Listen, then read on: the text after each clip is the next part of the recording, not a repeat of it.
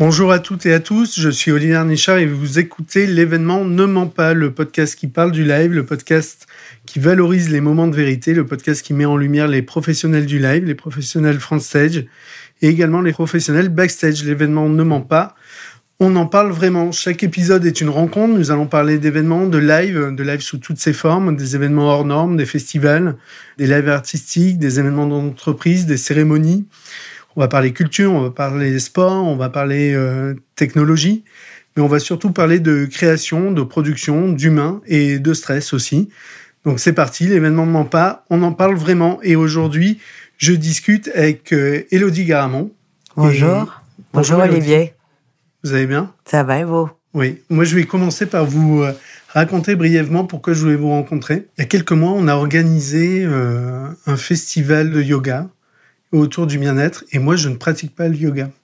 Et j'en ai, euh, j'en avais une image euh, très euh, individualiste, de pratique individuelle, de le fait de se retrouver soi-même, d'une logique spirituelle. Et quand je suis arrivé sur le festival et que j'ai vu toutes ces personnes réunies et l'énergie qui était dégagée dans le calme, j'ai été bluffé.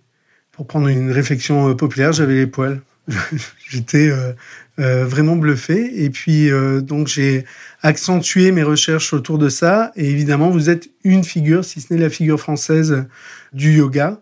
Et il me semblait intéressant euh, d'échanger avec vous sur votre point de vue sur finalement les festivals de yoga et ces rencontres occasionnées par cette pratique. Mais écoutez, c'est très gentil. Je sais pas si je suis une figure du yoga, mais en tout cas, je suis une, vraie adepte, ça c'est certain, depuis très longtemps, parce que je pratique depuis 25 ans. À force de dire 18, j'ai réalisé il y a pas longtemps qu'en fait ça faisait 25 maintenant. Euh, et que euh, l'aventure qui a été la mienne avec le Tigre Yoga Club que j'ai créé il y a 10 ans a été une aventure assez riche en rebondissements, bons et mauvais d'ailleurs, ça rend, ça rend fort et résilient mais également riche en événements, puisque j'en ai, euh, j'ai été biberonnée à l'événementiel et du coup j'ai eu très vite, dès que j'ai eu les tigres, envie d'organiser des événements dans les tigres, au-delà des cours qui étaient finalement des événements en soi à chaque jour. Euh, dans le premier tigre, on organisait 150 cours par semaine, donc on peut imaginer le stress de 150 petits événements qui doivent être quand même bien cadrés, parce que j'ai eu euh, Enfin, les gens de l'événementiel comprendront, mais j'ai eu souvent des cours avec 15, 18 élèves qui attendaient. Et le prof qui dit ah ben non je viens pas c'est pleine lune. Ashtanghi Shabbat ok super mais tes élèves sont sur le tapis déjà. Préviens-moi la prochaine fois. Vous voyez ça j'en ai eu j'ai eu dix ans de ça ou euh, le scooter cassé ou voilà donc on fait beaucoup de calinothérapie et comme dans n'importe quel événement finalement petit ou grand bah, il faut être sûr que tout se passe bien pour ceux qui organisent pour ceux qui donnent pour ceux qui reçoivent et je pense que quand on a un, un lieu qui accueille du public. On, on doit avoir aussi cette fibre-là de, de l'événement. Et au-delà des cours, j'ai eu très rapidement envie de mettre mes lieux, mon lieu d'abord, puis mes lieux, puisque petit à petit, ça grandit. Je suis passée de 1 à 8 en quelques années, et euh, de mettre ces lieux à disposition d'événements, à la fois d'événements caritatifs. On avait euh, les après-midi, on, offrait ces salles, on prêtait ces salles à des associations, et, euh, puis des événements voilà, divers et variés. Tu as raison d'insister sur, ou en tout cas de commencer le sujet par la différence entre petits et grands événements. Finalement, bah, le stress est le même. Le hein. stress je peux est le même. parler aux filles de, de, de l'accueil du tigre. Je t'assure qu'elles étaient à peu près dans le, dans le même état. Mais bah ouais, l'enjeu est, mais comme pour tous les métiers, l'enjeu est chacun à sa mesure. Mais c'est un événement. Tu te souviens du premier euh, cours, du premier événement ah oui, je me, je me, souviens très bien parce que euh, la cliente était, la, ma première cliente était japonaise. Elle ne parlait pas français. Elle m'a payé en liquide. il fallait que je rentre de la monnaie, ce qui m'a fait réaliser que je ne savais pas ouvrir la caisse. Et donc discrètement, je donnais des coups de genoux dans la, dans la caisse qui était sous le bureau en, en, espérant que par magie elle allait s'ouvrir. Et elle me faisait des grands sourires, puis elle tendait sa main. Et donc j'ai fini par piocher dans mon sac et lui rendre sa monnaie de mon portefeuille. Wow. La pratique du yoga, c'est euh, dans un lieu clos, au calme? Non, pas non. nécessairement. Alors tu sais, on va, on va déjà se, se, dire tout de suite les choses. Il y a énormément de, de codes, d'imaginaire et d'idées reçues autour du yoga. Euh, moi, les, quand euh, il y a un chauffeur de taxi il y a pas longtemps qui me dit ah, vous êtes prof de yoga, ah, bah, vous devez être zen alors. J'aurais dû dire, ben non, mon gars, pas plus que toi. bon, c'est pas vrai, mais il y a, y a, plein de, de codes qu'on associe au yoga. Il y en a qui sont justes et il y en a qui sont faux, voire très faux. En tout cas, dans la pratique, non, on ne, on ne pratique pas forcément dans un lieu clos. Comme tout le monde, s'il fait froid et s'il pleut, on préfère. Mais s'il fait beau, on préfère être dehors. Et ce qui est très important, c'est que le yoga, c'est une pratique qui nous relie beaucoup aux éléments. Et la base du yoga, c'est l'ayurveda. C'est ça se traduit littéralement par la science de la vie. C'est une science millénaire, une médecine aussi qui est reconnue par l'OMS. Et dans cette science de l'Ayurveda, on dit, entre autres, que les cinq éléments qui composent le cosmos, la terre, l'air, l'eau, le feu et l'éther, se retrouvent dans le corps et que nous portons tous en nous un mini-cosmos en miniature. Et que si on sait développer ce lien et cette énergie des éléments, chaque élément a des qualités. Euh, si tu vois un feu, tu sais que le feu réchauffe et crée de l'énergie. Si tu vois de l'eau, tu sais que ça apaise et que euh, ça coule, c'est fluide, etc. Donc on peut imaginer que ces éléments-là, on les porte en nous et que donc ces qualités inhérentes aux éléments, on les porte aussi en nous. Et le yoga, c'est une invitation à se connecter à soi, à son corps et entre autres, pas que, à ces, éléments pour en développer les qualités.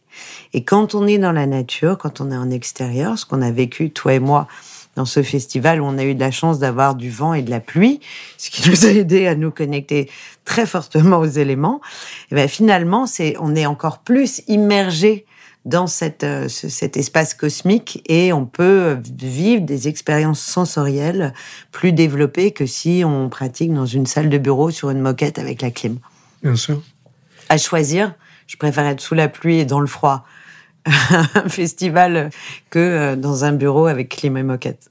Et justement, pour en revenir au live, dans le parcours euh, du Tigre Yoga Club, vous avez construit un certain nombre de clubs, et puis à un moment, vous vous êtes dit, on va construire un festival, où on va rassembler des gens. Comment est venue l'idée?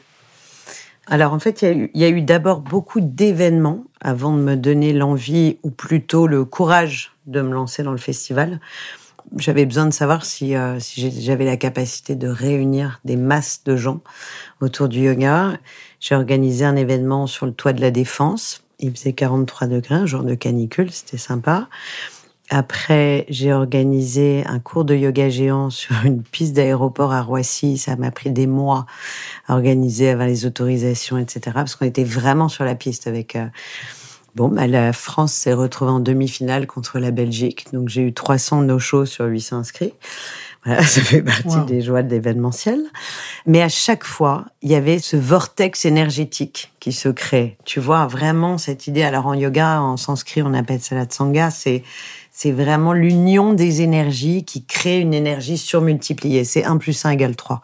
Mais comme souvent dans l'événement. Et puis, il y avait, euh, plus je parlais avec des femmes et plus je me rendais compte qu'il y avait pas mal de, de sujets intimes autour de euh, la sexualité ou du manque de sexualité, autour de la ménopause, des problèmes de fertilité, beaucoup de sujets autour de la femme qui étaient compliqués à traiter dans des cours collectifs puisque euh, par définition, t'accueilles tout le monde, qui méritait, ou en tout cas, je, je trouvais que il devait y avoir un espace de parole et un espace presque de guérison accordé à tous ces sujets-là. Et il se trouve qu'en yoga, on a énormément de techniques. Hein. Le yoga, c'est très très large. Hein. Il y a, il y a des, des dizaines aujourd'hui de pratiques de yoga différentes. Mais il y a énormément de techniques de respiration, de posture, de ce qu'on appelle des kriyas, qui sont des techniques énergétiques de nettoyage du corps, qui permettent d'améliorer de façon très significative tous les euh, fluctuations de la femme, à la fois hormonale, euh, endocrinienne, euh, organique, etc. Et j'ai eu envie, de, je me suis dit, bah, je vais faire un festival pour les femmes. Et avec une amie, on s'est lancé dans ce projet qui était un peu fou. Donc tout part de l'idée, d'une ambition, de se dire, ok, a bah, plein de sujets autour des femmes, je vais répondre à un besoin. Ouais. Et alors, ce qui a été drôle, c'est que à l'époque, je côtoyais, euh, sans l'avoir vraiment choisi, une forme c'est un milieu politique. Et j'allais dans un endroit qui s'appelle l'Hôtel de l'Industrie. Et je savais qu'il y avait une très grande salle et j'avais découvert que cet espace était réservé aux hommes jusque dans les années 80. Donc, tu vois, très récemment. Et puis, il y avait vraiment une charge masculine de, testostérone à chaque marche. bien lourd.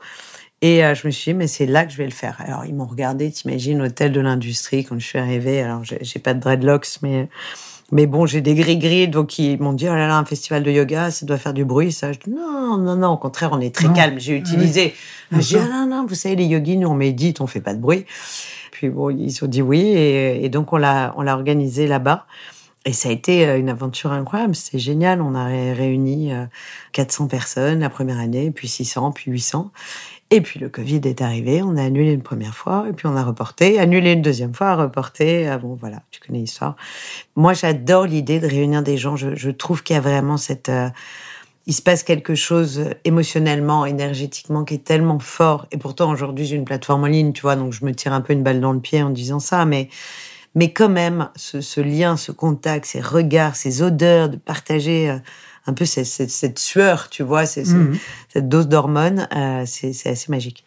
encore une fois, moi, j'ai été bluffé par l'énergie euh, dégagée. Et tu le disais euh, sur les premiers réflexes de la maison de l'industrie, c'est ça? Qui te disent, mais mon Dieu, ça va faire du bruit. Non, a priori, un festival de yoga, c'est pas un festival de hard rock, ça va pas faire de bruit. Et en même temps, il y a une énergie que moi j'ai constatée qui est incroyable incroyable à vivre. Et ça, ce qui est difficile, c'est de retranscrire par des mots. Parce que quand on n'y est pas, là j'en parle, mais c'est la réalité. C'est une énergie dingue et qui est un vrai marqueur euh, dans l'esprit. Et je pense que c'est ça, euh, un des atouts du live, c'est euh, de générer un point d'impact dont on se souvient. Bah, tout ce qui est la mémoire sensorielle est beaucoup plus forte que la mémoire intellectuelle. C'est beaucoup plus facile de se souvenir et de garder la trace de ce que ça a suscité dans nos tissus, dans nos cellules, émotionnellement, que euh, de lire un communiqué de presse qui t'explique euh, ce qu'est le 108 festival, tu vas pas le retenir. Mmh. Alors que tu le vis, il y a une empreinte cellulaire. Bien sûr. Ce rapport au live, parce que quand on se place du côté de l'organisateur, c'est beaucoup de stress. Tu as des anecdotes à nous donner sur l'organisation de ces euh, différentes euh, rencontres que tu as organisées? Oui, alors j'en ai, une où euh, on avait fait venir pour un événement une troupe de danseuses qui devait animer, enfin on faisait un mix entre danse et danse et yoga. Et c'est pas moi qui avais fait le casting danseuse, évidemment. On était très très nombreux et c'était filmé. Au bout de quelques minutes, une des danseuses a fait un salto et s'est réceptionnée sur le nez. Donc, elle s'est explosé le visage. Elle s'est retrouvée en sang. et là, euh, j'appelle les pompiers. Et euh, il y a le régisseur qui s'occupait de ça qui vient me voir, il me fait non non non pas les pompiers, elle a pas de papier chat. Oh alors mais vous pouvez pas me dire un truc pareil. Alors moi en plus qui suis euh, ça pour le coup, je n'aime pas du tout l'improvisation à ce niveau-là. Bon donc les pompiers sont venus. Alors l'avantage quand les pompiers viennent, c'est que généralement ils sont très beaux. Donc déjà ça, au moins ça occupe l'esprit des personnes qui sont là, qui arrêtaient de regarder le visage tuméfié de la danseuse. Mais c'était assez. Euh, mais j'en ai eu plein. J'ai eu des gens qui se sont retrouvés enfermés dans des casiers. J'ai eu, j'ai eu beaucoup d'aventures. Mais comme tu disais tout à l'heure, ça fait tellement partie de l'événement. Si ça se passe trop bien, c'est presque un peu triste. Je te racontais l'histoire de la, du cours de yoga géant sur cette piste d'aéroport. C'était là aussi, on était au mois de juin, donc tout le monde se souvient de cette Coupe du Monde. Et tout le monde se souvient qu'il faisait particulièrement chaud. C'était un mois de juin caniculaire. Il y avait même eu des orages. Mais il y a eu un soir où il faisait 10 degrés. Ben voilà, c'était ça là. Donc tout le monde était frigorifié. Mais bon. Et l'idée de faire ce festival-là sur une piste d'atterrissage, c'est pas anodin. C'est tu veux créer l'image à ce moment-là, tu as ça en non, tête? alors euh, non, non, pas du tout. Je répondais à un appel d'offres euh, pour Aéroport de Paris qui lançait sa campagne Paris vous aime. et qui voulait euh, créer un événement. Et je pense que les agences qu'ils avaient contactées avaient proposé des événements assez classiques, mais sûrement formidables. Et un homme merveilleux, qui malheureusement n'est plus là, qui s'appelait Christophe Carrère, a eu cette idée un peu euh, loufoque de dire mais toi ça t'intéresse de répondre? Je dis mais bien sûr. Alors moi j'ai j'ai la chance d'arrêter biberonner à l'événementiel et j'ai toujours beaucoup d'idées. Il y a plein de talents que je n'ai pas, mais avoir des idées je, je l'ai. En tout cas je pense. Et merci mon père. Et donc euh, je lui ai dit ah ben oui. Euh, bien sûr, et je suis partie sur une idée de faire un bal cosmique parce qu'à ce moment-là, on était en Jupiter rétrograde et que je voulais profiter de Jupiter, planète de l'expansion, pour organiser un bal cosmique au milieu des avions. Et j'ai oublié le, le, matin de la de l'appel d'offres, enfin tu sais de la soutenance. Et donc Christophe m'appelle en me disant t'es prête? Je viens de chercher. Je dis je suis prête. Pourquoi? Il me dit on a la soutenance de l'appel d'offres. Et là je mange. Je dis bien sûr, je suis tout à fait prête. J'avais rien. J'avais. Et donc j'arrive. Euh, et il y a ils sont 15 ou 20 autour d'une immense table. Et la directrice de la com. Euh, que j'ai appris à aimer beaucoup après, me dit euh, euh, vous avez un câble là pour vous brancher. Pour me brancher pourquoi? Elle me dit bah, vous voulez projeter un PowerPoint. Donc non seulement j'avais pas de PowerPoint, mais j'avais même pas d'ordinateur et je crois même que j'avais oublié mes cartes de visite. Et je dis non, je vais vous raconter une histoire. Et je l'ai fait à l'impro complète. Et voilà, et j'ai gagné. Et c'était fabuleux. Ils ont adoré. Ça a été euh, pour tout le monde, mais j'ai reçu des, des, des remerciements de, de, tout, même du patron d'ADP. Ah, l'image et l'expérience sont dingues. Mais je pense que parfois, il faut se faire confiance. En tout cas, moi, de la façon dont j'ai grandi dans le milieu de l'événementiel et ce que j'en vois maintenant, c'est qu'il y avait peut-être moins de contraintes logistiques, techniques, ou en tout cas, les gens étaient un peu plus fous et les grands noms de l'événementiel que j'ai eu la chance de côtoyer quand j'étais enfant, adolescente, étudiante, je trouve, avaient un, grain de folie et euh, laisser libre cours à leur imagination sans trop se préoccuper de l'EBITDA, de, euh, des trucs, de, de, de, la sécurité, ceci, cela. Il n'y avait pas toutes ces normes ERP, accueil. Euh, et c'est très bien de les avoir, bien sûr que si elles existent, c'est qu'elles ont une raison d'être. Mais ce que je veux dire, c'est que peut-être que c'était un peu plus débridé à l'époque. Et comme moi, j'ai grandi avec cette culture-là, c'est vrai que je suis pas très PowerPoint, je suis encore moins tableau Excel. Là, là, on me perd. Mais en revanche, j'aime bien euh, me dire qu'il n'y a, a, pas de limite à l'imagination.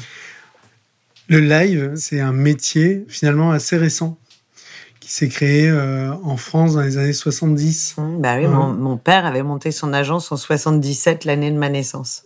C'était le nom de l'agence? À l'époque, ça s'appelait GBW Conseil. D'accord. Et après, ça s'est appelé très vite Animation 1. Ok. C'est, en fait, c'est un, un, métier finalement assez récent. Il s'est structuré et il se structure toujours aussi avec euh, l'avancée de la société, des contraintes effectivement en termes de sécurité, de logistique, euh, d'appréhension, de toutes les opportunités, si on le prend sur euh, cet axe-là, de RSE, d'économie sociale et solidaire. Donc, effectivement, ce sont des contraintes, des contraintes positives parfois, mais des contraintes. La base du live et de l'événementiel, et c'est comme ça que tu en as eu l'idée, hein, d'ailleurs, euh, tu as commencé par ça, c'est justement la créativité et l'idée. Tout part d'une idée. Et ouais, et puis d'un grain de folie. Et d'un grain de folie, évidemment. Quand euh, avait décidé de faire un pique-nique sur la muraille de Chine, euh, il, fallait, il fallait un petit grain de folie il quand même. Un, ouais, un gros grain de folie. Ouais. Et là, après ces expériences, effectivement, la Covid-19, on ne peut plus se rencontrer, on ne peut plus euh, faire de cours, on ne peut plus faire d'événements. On trouve des solutions via euh, les réseaux sociaux, via Internet, en gros, si je caricature. Et finalement, tout à l'heure, quand tu, euh, quand tu en parlais, je me disais, mais ce Covid a permis aussi de se rendre compte de l'importance du live, mmh. du besoin qu'on avait de se rencontrer, de voir des gens, de faire la fête, d'aller assister à des spectacles culturels, sportifs, mais aussi du besoin de se rencontrer euh, en entreprise ou euh, via euh, des, centres d'intérêt commun comme le sport. Est-ce que finalement, le fait que toi, tu aies fait une sorte de pivot dans l'activité actuelle du Tigre en développant les formats vidéo, est-ce que tu penses que ça peut être un nouvel élan pour euh, la création d'événements euh, autour du yoga? Écoute, je me le souhaite. Euh, je ne te cache pas que ce n'était pas vraiment mon choix de cette, cet élan. Et, évidemment que j'ai dû me faire violence pour... enfin, me faire violence. C'était c'est contre nature pour moi de ne voir les gens plus qu'à travers des écrans et euh, c'est contre nature, c'est même contre mon éducation. Enfin, tu vois. Ouais, je vois très bien. Euh, moi, je viens d'une famille de huit enfants, donc on aime bien le côté euh, on est ensemble. rassemblement. voilà, rassemblement. Oui, je pense que justement, enfin en tout cas j'espère, et j'espère que ça va continuer, le fait d'avoir aujourd'hui développé cette plateforme du TIG, qui devient vraiment un, un agrégateur de contenu vidéo qui va être accessible partout, à la fois, je me dis que j'offre un accès sans contrainte géographique, logistique et même financière, puisque ça reste très accessible euh, économiquement au plus grand nombre. Et ça, je suis très contente de le faire parce que j'avais, moi, j'ai créé le tigre parce que j'avais dans l'idée que le yoga change la vie et que on vit mieux avec soi-même parce qu'on apprend à s'aimer, à s'apprécier tel qu'on est grâce à plein de techniques. Pour moi, ça a été le yoga et j'avais envie de voilà, de partager cette découverte que j'avais faite qui m'avait aidé à apprendre à réaimer qui j'étais et mon corps. Et je pense que beaucoup de gens ont ce problème. Donc j'ai eu envie de partager ça. Mais j'avais toujours cette contrainte parce que bah, j'avais pris un positionnement haut de gamme. Voilà, j'aurais pu en choisir un autre. Il se trouve que j'ai choisi celui-ci et qu'on me l'a souvent reproché en disant que c'était trop cher, etc. Mais enfin, c'était aussi plus quali. Mais voilà, c'était un endroit qui nécessitait, euh, voilà, il y avait une contrainte financière et géographique. Et le fait de faire que de la vidéo maintenant, je me dis bon bah maintenant tout le monde a accès à une offre de qualité. Et ça c'est hyper satisfaisant. Mais tu as raison, dans un petit coin de ma tête, il y a une voix qui me dit mais comment tu vas faire pour voir les gens? Et ça me manque de plus les voir, de plus accueillir. Donc euh, j'étais très heureuse d'être partenaire du 108 Festival, vraiment. J'ai même oublié qu'il pleuvait, tu vois. Mais j'étais très heureuse, j'étais très heureuse en plus de, de pouvoir donner des cours là-bas. Ça a été un moment vraiment merveilleux, très intense, je suis d'accord avec toi. Parce qu'il y avait aussi cette idée de retrouvailles, je pense. Et puis c'était le mois de septembre, il y avait quelque chose de, voilà, il y a eu ces années Covid, il y a eu les vacances, il y a eu tout ça. Et là, on se retrouve, on se retrouve dans la nature tous ensemble, c'est magique. Et hum, oui, j'espère que, j'espère qu'il va y en avoir d'autres. Voilà. Ça me permet de t'en poser une nouvelle de questions. On a parlé du côté de ton côté organisatrice, créatrice d'événements, et sur la partie euh, intervenante, professeur sur des festivals. Quand tu te retrouves avec 300, 500, 800, 2000 personnes face à toi, je veux dire, là c'est un moment de vérité. Il y a le stress, on est euh, sans filet, on est observé. En même temps, on doit faire passer quelque chose. Tu peux nous parler de ce, de cette autre rôle? Ouais, tu as raison, c'est un autre stress. C'est totalement différent, mais il est, il est réel. Et en tout cas, en ce qui me concerne, l'heure qui précède, je suis très tendue. J'ai l'impression qu'on est 25 dans ma tête, tellement il y a de voix qui parlent. Et puis au moment de démarrer, c'est comme si on était un. Il y a eux et moi, et ça fait un, quel que soit le nombre de personnes. Et tout cool. Tout est, euh, il y a cette euh, voilà, une fluidité, un truc évident. Je sais pas, c'est très compliqué à exprimer. C'est comme s'il y avait un tuyau qui s'installait entre eux et moi et les énergies qui passent dans un sens et dans l'autre. Et c'est comme si je ressentais ce dont ils avaient besoin. Et comme très souvent, je ne prépare pas mes cours, de la même façon que je ne prépare pas mes appels d'offres ou mes interviews, je, je j'ai peut-être trop confiance dans mon imagination euh, ou le, pris d'instinct, mais je sais ce qu'ils attendent. Voilà.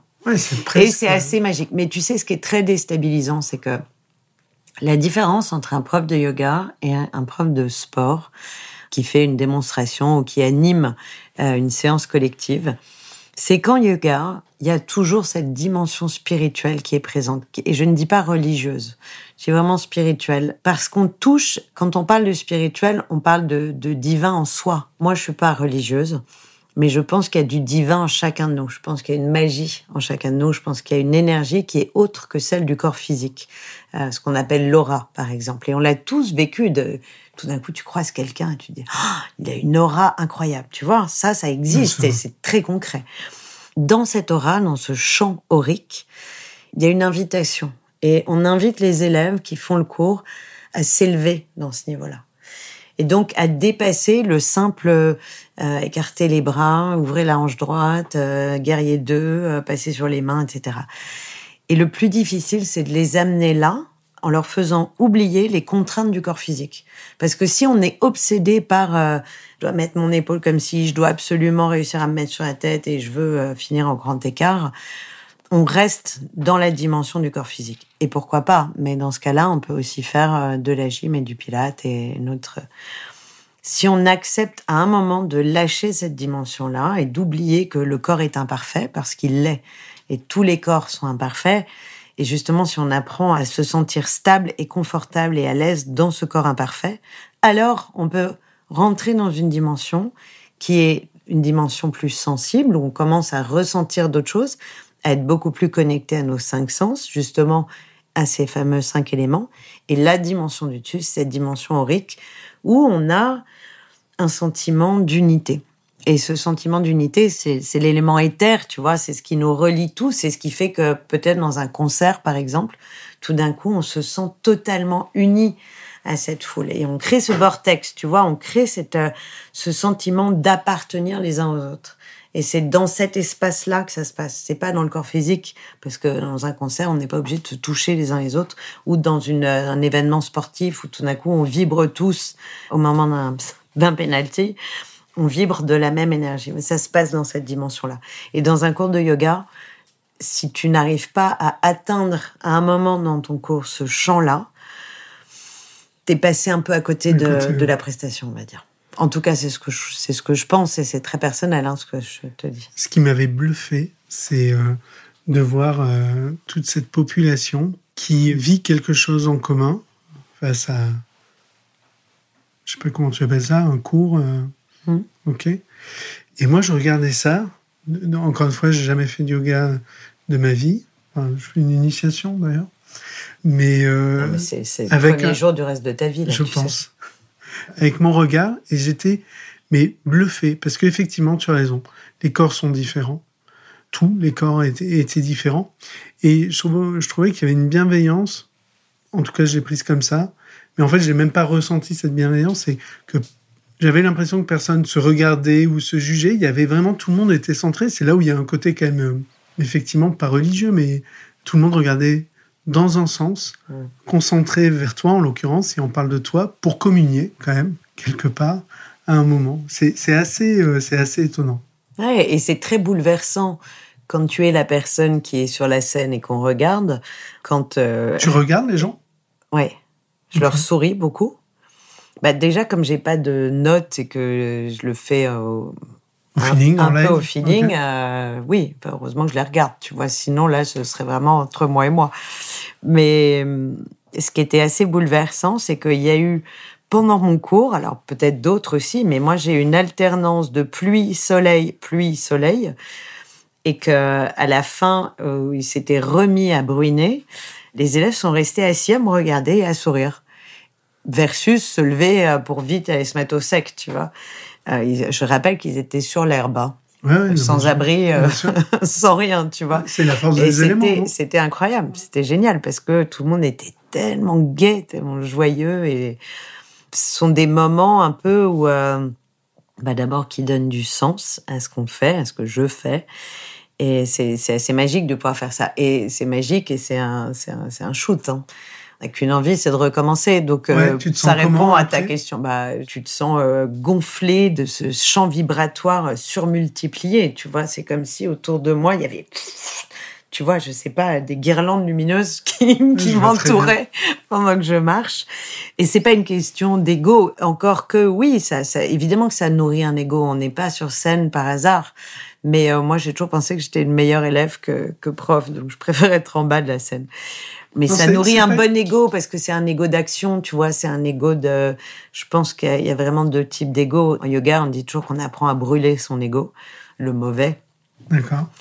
Alors, je suis pas sûre que toutes les personnes qui font du yoga sur Instagram aient bien eu l'information d'ailleurs, mais, mais en tout cas, il reste un bon ego qui est celui de cet ego qui nous pousse à agir. Et ah, puis cette adrénaline sur le moment du live, c'est. Euh... Ouais, c'est génial. Et alors, j'ai une question, parce que tu as pratiqué ou tu pratiques euh, dans le monde entier. Tu, constates des différences sur, euh, sur les événements quand tu vas euh, assister à un festival? Il y a une culture commune du yoga où qu'on soit dans le monde, même si j'ai bien entendu le message hein, des. Non, mais oui, de plus en plus. si tu veux, c'était très. L'événement yogique était quand même réservé à la scène nord-américaine, au Canada beaucoup Canada, États-Unis, beaucoup en Australie et en Inde où il y a d'immenses festivals, mais parce que ça fait partie de la, culture traditionnelle et religieuse, et le yoga s'intègre dans des célébrations religieuses. Donc, on n'est pas sur du festival de yoga dans le sens où on l'entend dans les pays occidentaux, mais c'est une communion autour des rassemblements autour du yoga. Et grâce à des, marques comme Wanderlust, grâce à des marques comme Lolé, avec leur White Tour, euh, et vraiment ils ont fait, euh, et je, je, leur rends hommage euh, parce qu'ils ont ils ont vraiment fait euh, quelque chose d'exceptionnel. C'était devenu euh, voilà un, un rendez-vous, et de plus en plus maintenant il y a des festivals de yoga partout dans le monde, partout en France aussi. Hein. Il y en avait très peu en France. Maintenant, il y a beaucoup de villes qui accueillent des festivals de yoga qui n'ont plus peur du côté euh, hippie Woodstock, comme d'étiquettes qu'on pourrait coller en imaginant que festival de yoga égale fumeur de pétard, tu vois.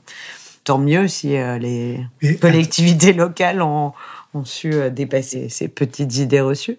Attends, nous, quand on a créé le 108 Festival avec Vanderlust, on a eu des retours des collectivités locales en nous disant mais euh, vous allez faire du bruit, les riverains, tout ça. Et moi je leur ai expliqué, je leur ai dit mais attendez, on vient pas faire un, un festival de, de, hard rock là, on vient ouais. Faire non, un mais festival après, de yoga. on aime, on chante des mantras, on chante. Oui, des... mais calmement, je veux dire c'est. Ah oui. C'est. Ça s'inscrit comme le son d'une rivière qui coule, un petit torrent. Mais oui, tu as raison. Là, tu nous accueilles et, euh, et merci. Euh, à la Maison du Tigre, mmh. dans le 17e arrondissement, à Paris. Merci de nous accueillir. C'est la première fois qu'on fait un enregistrement en dehors de notre studio. Donc c'est un petit événement pour oui, nous. C'est parce que tu as un cours de yoga juste après. Moi, tu sais, je suis excessif, donc je vais en faire deux. Ah, très bien, parfait. Et donc, du coup, euh, c'est un lieu qui accueille des événements. Oui. Et c'est un autre aspect, c'est d'accueillir des événements. C'est encore une autre facette du métier. Oui, parce qu'il y a beaucoup de marques qui ont vu l'opportunité d'asseoir les, les, valeurs euh, ou l'ADN de marque qu'elles revendiquent en s'associant aux valeurs du yoga. Et les valeurs du yoga, qui sont un peu, voilà, aujourd'hui communément admises, sont celles euh, du partage, du respect, de l'écologie, du mieux vivre, de prendre soin de soi, ce mode de vie plus sain et plus apaisé, et euh, des marques de cosméto, des marques de food, euh, des marques, différentes marques se sentent légitimes et le sont pour s'approprier ou en tout cas pour partager ces valeurs du yoga et dans des événements avec euh, un cours de yoga ou un parcours autour de l'art de vivre du yoga et un déjeuner, un petit déjeuner, etc. C'est une façon d'accueillir des gens, d'abord en sachant qu'ils vont avoir du plaisir à venir et à et être plus attentifs, du coup, peut-être à ce qu'on va leur euh, présenter, et en plus, quelque part, euh, inconsciemment, de faire passer une valeur de marque euh, associée à celle du yoga. Valeur je de crois. marque et valeur... Ouais, ouais, je suis entièrement d'accord avec toi. Valeur de marque et valeur d'entreprise. Ouais. Aussi, oui. même si oui, je parle oui, voilà, oui, bien sûr, bien sûr. euh, on voit ça se développe euh, énormément. Mais aujourd'hui, le yoga est partout. Il y a presque plus d'entreprises qui proposent pas de yoga à ses salariés. Il y a du yoga dans les hôpitaux, il y a du yoga dans les écoles, il y a du yoga. Enfin, c'est, tu vois. Et tout le paradoxe d'ailleurs du post-Covid, c'est que euh, entre ça, le fait qu'il y ait une offre pléthorique de yoga en ligne, que toutes les salles de sport maintenant proposent du yoga, que toutes les entreprises en proposent, bah, ceux qui ont le plus souffert à la réouverture, ce sont les salles de yoga qui ne faisaient, qui étaient des salles de yoga traditionnelles et qui n'ont pas su se réinventer forcément avec des codes un peu glamour ou, ou branchés, euh, mettre des salles à 40 degrés, euh, pratiquer le yoga dans le noir, enfin voilà ce genre de choses. Et finalement, c'est celles qui ont eu le plus de difficultés à faire revenir leur, euh, leurs élèves. Est-ce que tu aurais un conseil à donner à un jeune qui s'interroge sur euh, le métier à pratiquer et sur euh, l'intérêt des métiers de l'événementiel, du live? Dans ta famille, tu as été baigné dans ce ouais, tu je suis encore, je suis encore. tu, mes frères, euh, encore. mes frères travaillent tous dans l'événementiel. J'ai un frère régisseur, un frère qui fait les éclairages. Donc euh, non, non, c'est vraiment, c'était, on a partagé le biberon. Écoute, j'aimerais leur dire de lire les quatre accords Toltec Oui. et de ne rien prendre personnellement. Et de toujours imaginer que euh, il y a une distorsion de réalité entre euh, ce que eux perçoivent comme un, un raté, un échec, un truc qui va pas parce que c'est pas parfaitement collé au chemin de fer de l'événement et ce que vont percevoir les gens. Et que ce qu'ils perçoivent, c'est plus une énergie qu'une perfection événementielle. Et je pense que lire de temps en temps un ouvrage comme celui-ci, Les quatre accords Toltec, ça peut. Voilà, c'est bien de se rappeler aussi de temps en temps qu'on n'est pas responsable de tout. Très bon conseil. Si maintenant tu te places comme euh, auditrice de l'événement de Mampa Enfin, ce que je vais être à partir de demain. Et je te remercie. Euh, est-ce qu'il y a une personnalité que tu aimerais écouter? Ah bah oui, Gad Veil. Ok. J'adorerais. Rendez-vous pris. Elodie, je te remercie. Merci Olivier. C'était euh, ultra intéressant d'échanger avec toi. Et encore merci de nous avoir accueillis euh, à la Maison du Tigre et à très bientôt. À bientôt, merci. Au revoir.